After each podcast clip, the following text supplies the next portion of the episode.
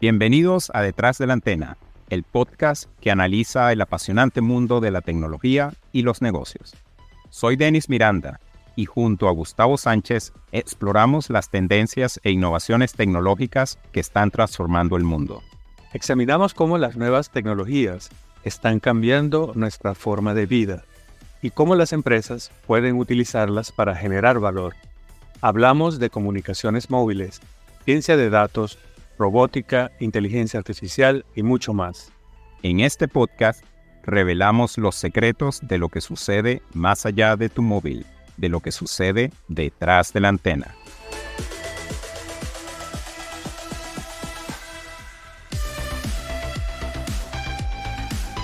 Gustavo, ¿cómo estás? ¿Qué tal, Denis? Podcast número 3. Aquí estamos para continuar con nuestras discusiones, adentrarnos un poco más en tópicos del mundo de la tecnología. Después de haber hecho la introducción del podcast, luego nos adentramos en el tema de la tecnología inalámbrica 5G. Hoy el objetivo es hablar un poco de tu área de conocimiento y de especialización, que es la robótica. Correcto.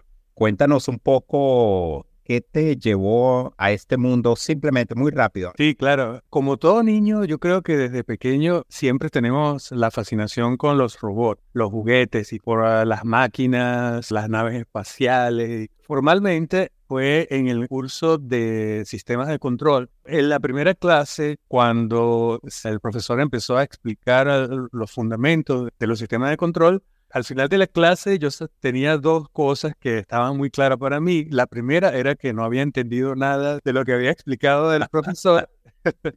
y la segunda era que esa iba a ser mi área de especialización porque realmente me pareció fascinante.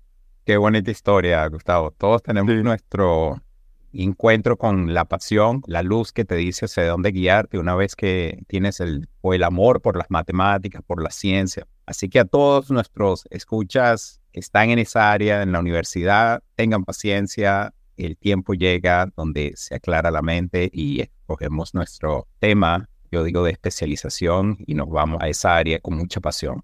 Volviendo al tema de hoy, Gustavo, la robótica, vamos a entrar en definiciones básicas. Explícanos qué es la robótica y cuál es la relación entre informática, computación, electrónica, cómo todos estos temas se, se unen y, y se crea la robótica.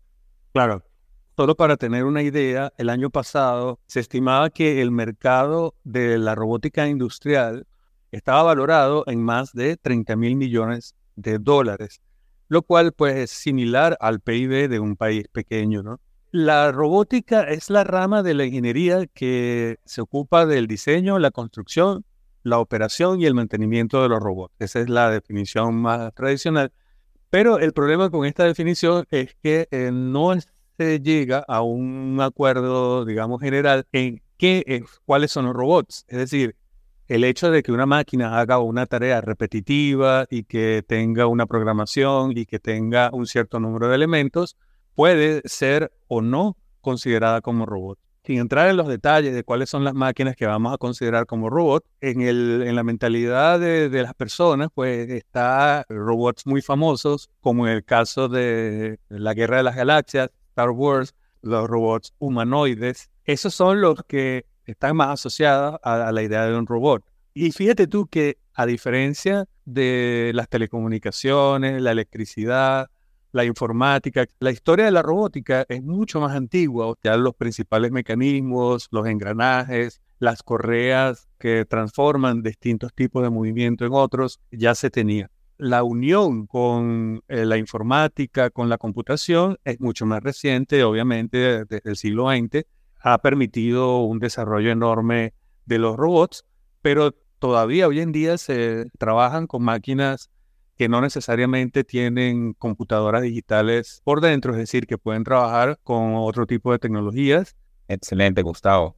En eso que comentas, vuelves a la historia y hay un tema muy curioso que es que incluso los egipcios, ¿no? Tenían, así, creaban autómatas, creaban estatuas que podían mover los brazos, la cabeza, y ya eso era una, un avance grandísimo para esa época. Me imagino que tiene orígenes en, en, esa curiosidad de, del hombre, de, de, tratar de imitar movimientos, de tratar de imitar seres inanimados y que tomen algún tipo de movimiento.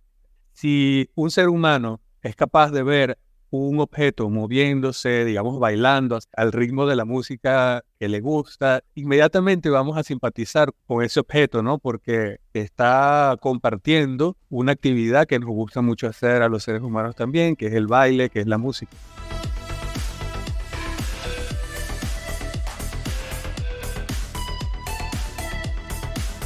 Perfecto puente a, a la idea que tenía en mente Gustavo y es Ok, me dices que el humano naturalmente percibe un robot a una figura también como nosotros. Y me pones a pensar que efectivamente en muchos aparatos, muchos electrodomésticos en la casa los llamamos el robot de cocina. Primero, abrirnos la mente a decir que robots son muchas cosas y no solo ese modelo cibernético que tenemos de un humano, ¿no? El primer Pero ahora la pregunta que tengo es, dentro de esa definición que es bastante amplia, que tú ya nos explicas, ¿cuáles son los principios básicos de un robot? Cuando digo un robot, ¿de qué estamos hablando? ¿Qué, qué componentes hay adentro? Correcto. Los robots tienen elementos comunes que son, en general, la estructura mecánica, es decir, la parte que se puede ver desde afuera, una estructura que envuelve a otros elementos por dentro, de manera que le dé cierta estética, no solamente eso, sino que también protege los demás elementos hacia adentro, es como el equivalente a nuestro cuerpo, a la piel humana. Eh, el otro conjunto de elementos que usualmente se encuentran en los robots son los actuadores. Son similares a los brazos, a las piernas, a todos los elementos humanos que en nuestro caso nos permiten ejecutar acciones, mover objetos, en el caso de los robots y de las máquinas en general, los actuadores hacen muchas más funciones que nosotros como seres humanos no podemos hacer. Luego tenemos los sensores, que son similares a nuestros sentidos, tacto, la vista, el gusto, el olfato y la visión. Exactamente eh, o de manera equivalente en los robots vamos a tener muchos tipos de sensores que son ah, también eh, sensibles ante eh, el mismo tipo de, variables físicas como la luz, como la temperatura, como los olores, etc. Muy importante también es la fuente de energía, que en el caso de los robots móviles, por ejemplo, puede ser una batería o un sistema que pueda tomar energía de otro, eh, ya sea solar, etcétera, para darle la energía necesaria para que el robot funcione. Y finalmente, y por supuesto, uno de, los aspectos claves es el cerebro, ¿no? la tarjeta de control, quien es la que se encarga de eh, tomar toda la información proveniente de los sensores y en función del programa que se le haya grabado allí, eh, tomar las decisiones y enviar las órdenes a los actuadores para que el robot pueda ejecutar su función. Entonces, todo esto que te estoy diciendo, pues Suena sencillo, parece fácil, pero evidentemente hay muchos detalles técnicos que están involucrados allí, eh, de los algoritmos, del procesamiento de las señales, etcétera, etcétera, que pues, requiere mucho estudio y análisis, pero que, eh, digamos, en líneas generales, ese es el, procedimiento.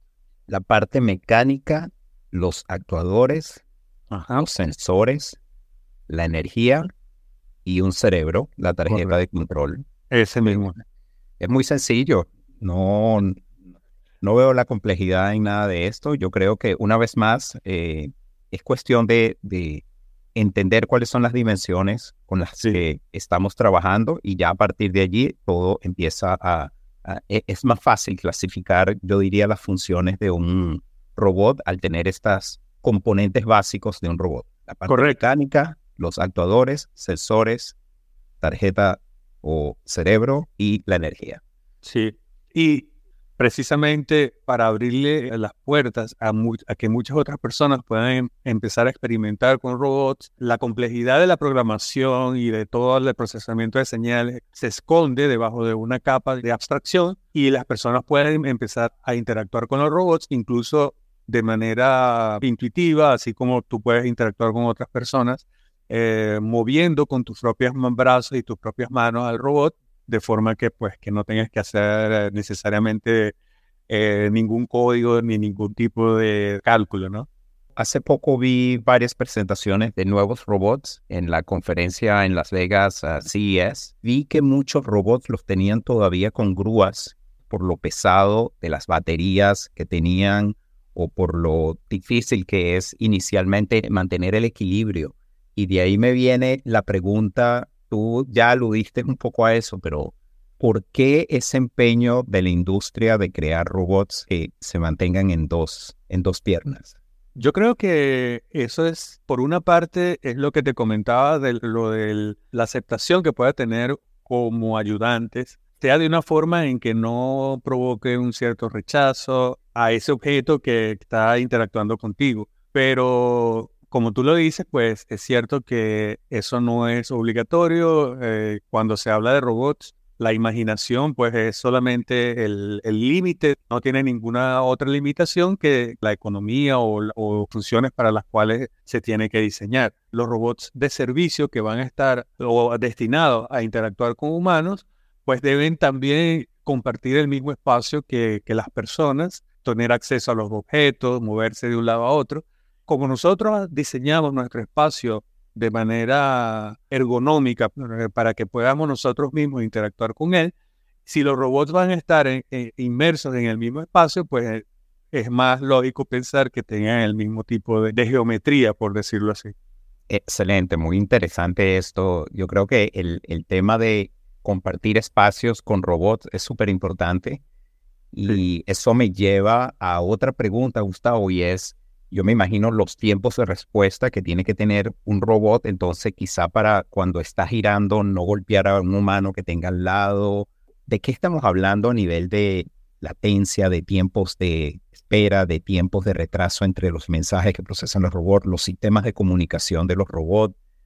Una de las cosas que caracteriza eh, nuestra imaginación sobre los robots es que ellos tienen ese movimiento de que mueven primero un brazo, luego mueven el otro, etc. Todo esto porque el tiempo que se necesita para calcular la próxima trayectoria, sobre todo en el caso, por ejemplo, de los robots móviles, toma cierto tiempo procesar los, eh, la información que viene de los sensores, hacer el cálculo de las trayectorias y luego ejecutar las acciones. Entonces todo este ciclo, e, en el caso de los, de los seres humanos, pues es inferior a un segundo, ¿no? Nosotros los humanos en, muy poco tiempo somos capaces de reaccionar ante eh, posibles objetos que, tengamos que evitar, etc. En el caso de los robots, pues va a ser lo mismo, estamos hablando de tiempos de respuesta que tienen que ser de milisegundos, incluso eh, calcular y ejecutar las acciones. En el caso industrial se exige que los robots tengan una precisión por debajo del milímetro, ¿no? Es decir, que los robots tienen que moverse muy rápidamente y también tienen que ajustarse con una precisión que desde el punto de vista industrial para que pueda ser confiable en el caso de aplicaciones, por ejemplo, de, de soldadura, de pintura, la precisión tiene que ser por debajo del milímetro.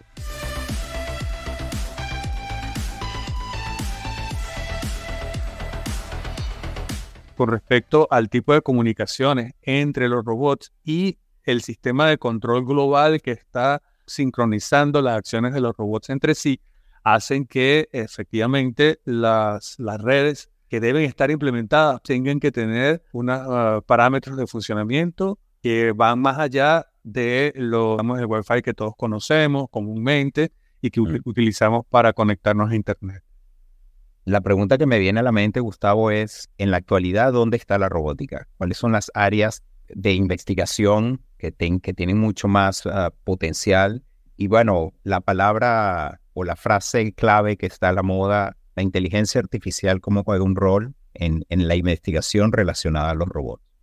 Bueno, yo diría que en la robótica hay dos grandes áreas. Pues de una parte está las aplicaciones prácticas, y también están aquellos que trabajan con los algoritmos, con la robótica teórica, que se ocupa de mm, desarrollar eh, nuevos algoritmos para el control de los robots. En estas dos áreas hay muchos problemas todavía que resolver. Si me permites hacer un poco de promoción, uno de los problemas que he tratado eh, junto con otros investigadores es el área de la medición del desempeño de los robots ya cuando están trabajando. ¿Cómo hacer para detectar cuando un robot está haciendo la función que le corresponde de manera correcta?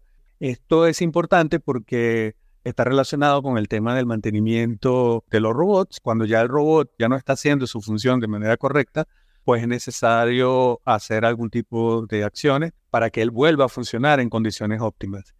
Otro de los temas es la interacción, la colaboración entre los robots y los humanos. ¿Cómo hacer para que puedan trabajar en conjunto grupos de robots con grupos de humanos? Hay profesiones nuevas que pueden ser interesantes para que las personas las conozcan, tales como por ejemplo los profesores específicamente preparados para enseñar a los robots cómo interactuar con humanos, la coordinación entre inteligencia local e inteligencia eh, distribuida o global tú puedes tener eh, cierto tipo de cómputos y decisiones que se pueden hacer a nivel del robot como tal y otro tipo de decisiones y de procesamiento se pueden hacer de manera distribuida en servicios de nube, etc. A nosotros nos cuesta mucho coordinar eh, decisiones porque no tenemos esa capacidad de comunicación inmediata que pueda tener un robot. Lo que pueda aprender del entorno un robot en específico puede ser compartido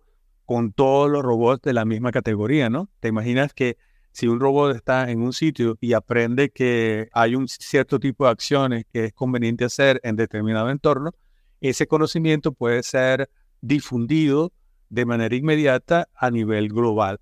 Entonces, esa coordinación es de las cosas más interesantes que están trabajando actualmente. Qué bueno, Gustavo. Eh, que hay un paralelo muy claro entre también en el área de las telecomunicaciones, de cómo apoyar todos estos casos de uso industriales o en la vida diaria, ¿no?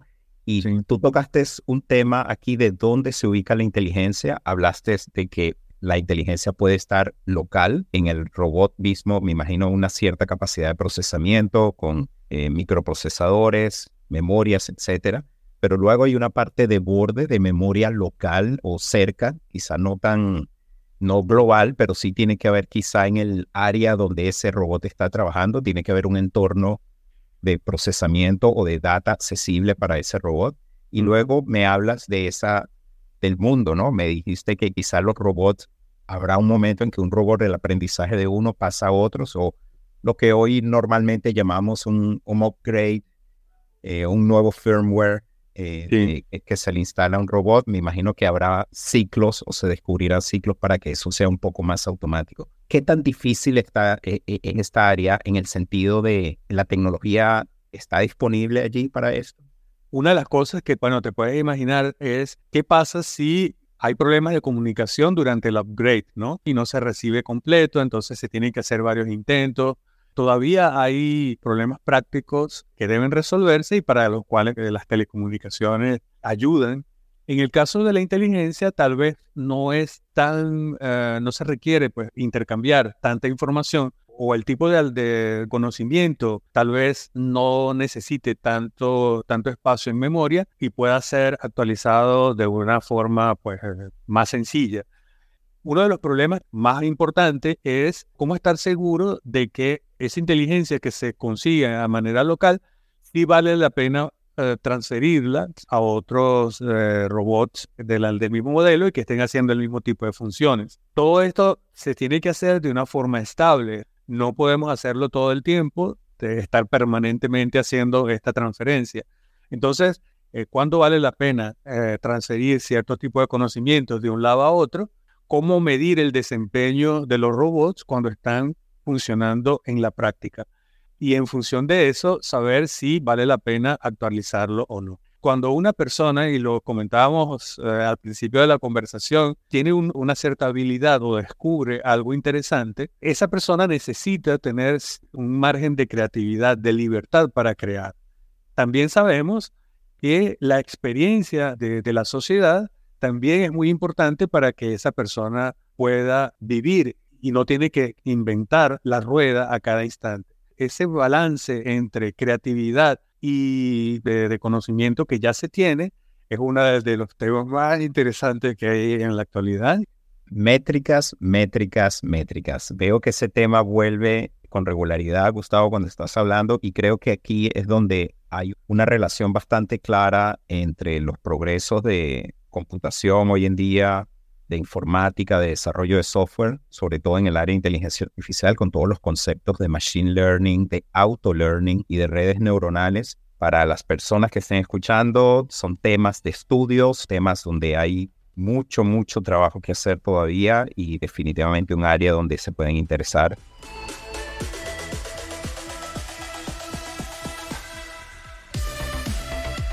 Poco a poco hemos ya, si se quiere, hablado de los problemas, hablamos de las métricas, hablamos de la creatividad o la experiencia, del problema de inteligencia, de cómo, eh, cómo distribuir la información entre la parte local, edge y cloud o global, la confiabilidad de las redes para pasarla, comunicar, para agilizar las comunicaciones. Ahora nos vamos al tema un poco más del lado social del lado que nos afecta como humanos. ¿Cuáles son los retos éticos de la robótica? El tema de problemas éticos que se plantean con el uso de los modelos de lenguaje, la inteligencia artificial, son los mismos que vamos a tener en el área robótica, como por ejemplo aquellos que tienen que ver con la interacción del robot con el ser humano propiamente. Y sobre todo los robots de servicio, como te explicaba, se piensa que pueden ser muy apropiados para acompañar a personas enfermas, a personas que necesiten ayuda, a personas que estén solas. Entonces, todo este tema de interacción con los seres humanos necesita una atención muy importante porque se les tiene que respetar su derecho a la privacidad, a tener un trato digno. Ese es uno de los aspectos y el otro que es preocupante y que se tiene que señalar es el uso de los robots para aplicaciones malignas, aplicaciones de terrorismo o de otro tipo de aplicaciones que no sean legales y que puedan dañar a los seres humanos, ¿no? a cualquier ser humano. Que de hecho va en contradicción con la primera ley de la robótica, es justamente que un robot no puede ser utilizado para hacerle daño a ningún ser humano, ¿no? El principio básico de la robótica. Y obviamente también el reemplazo de eh, los seres humanos y el futuro del trabajo, la pérdida de empleos. Eh, recientemente escuchaba que hay muchas empresas que están pensando disminuir cierto tipo de trabajos que pueden ser ejecutados por inteligencia artificial o por robots. Tal vez el miedo que hay es que estas personas no puedan eh, conseguir otro tipo de empleos porque sabemos que van, a haber otro tipo de, profesiones que, que, van a surgir, pasar de un tipo de trabajo al otro, pues no sea tan sencillo, ¿no? Tres de los grandes temas que tenemos que conversar. Reemplazo de los humanos, aspecto laboral, trabajo y la utilización bélica de robots, ¿no? Gustavo, un último punto aquí. Dame un ejemplo concreto de un problema que tú tienes que resolver hoy en día en el proyecto actual que estás trabajando. Algo sencillo, simplemente decir, mira, danos una idea de qué es un problema común que existe hoy en día en la industria. Uno de los problemas es la obsolescencia de los controladores, ¿no? A pesar de que se pueda hacer upgrade, como hablábamos, de que tú puedas enviar una actualización del software, llega un momento en que la tarjeta como tal, luego de, pues fíjate, el tiempo de uso en el ámbito industrial es común que un robot pueda estar en servicio por más de 10 años, 20 años, incluso más. Lo que sucede es que luego de este tiempo de servicio, muchos elementos ah, mecánicos pueden todavía estar en perfectas condiciones debido al mantenimiento que se les hace, pero las tarjetas de control dejan de ser fabricadas, dejan de ser, eh, estar disponibles para poder eh, ser instaladas ¿Cuáles son las implicaciones? Pues que si tú tienes una línea de producción, obviamente eso implica que tienes que paralizar la línea por cierto tiempo, hay que desenergizar todo el sistema y luego físicamente desinstalar la tarjeta de control, reemplazarla por la nueva y hacer todo el, setup para que la línea pueda empezar a funcionar de nuevo con la, tarjeta controladora más reciente. Entonces todo esto pues, puede ser bastante traumático. Empresas tratan de postergar esto lo más posible, pero pues llega un momento en que se tiene que hacer. Un ejemplo muy concreto me aclaraste la mente de lo que es la robótica como una rama de la ingeniería, de los componentes de la robótica, los problemas principales de la robótica. Hablamos de las métricas, la creatividad, la ubicación o acceso a la inteligencia y la confiabilidad de, los, de las redes o los sistemas de comunicación y de pase de información que tienen que existir para que haya confiabilidad en todo este proceso. Y de los retos que impone esto para los humanos. Así es súper interesante. ¿Algún otro punto que nos quieras decir antes de despedirnos? Como te decía, el tema de la robótica va unido al tema de la inteligencia artificial. Quería hacer la invitación para el próximo episodio, como lo habíamos prometido, vamos a hablar sobre inteligencia artificial y modelos de lenguaje. Invito a todos los que nos escuchan para que estén pendientes de ese episodio. Antes de terminar, pues invitarlos a darle like al podcast en la plataforma donde nos escuchen. Estamos en Apple Podcasts, en Spotify. Pueden también visitarnos en nuestra página web, detrás de la antena, y por supuesto nuestro canal de YouTube, donde también tenemos los capítulos del podcast, pero también algunos videos interesantes de tecnología que estamos haciendo. Pues sin más, muchas gracias. Agradecerte, Gustavo, por tu tiempo y nos vemos pronto en Detrás de la Antena. Muchas gracias, Denis. Hasta luego. Hasta luego, Gustavo.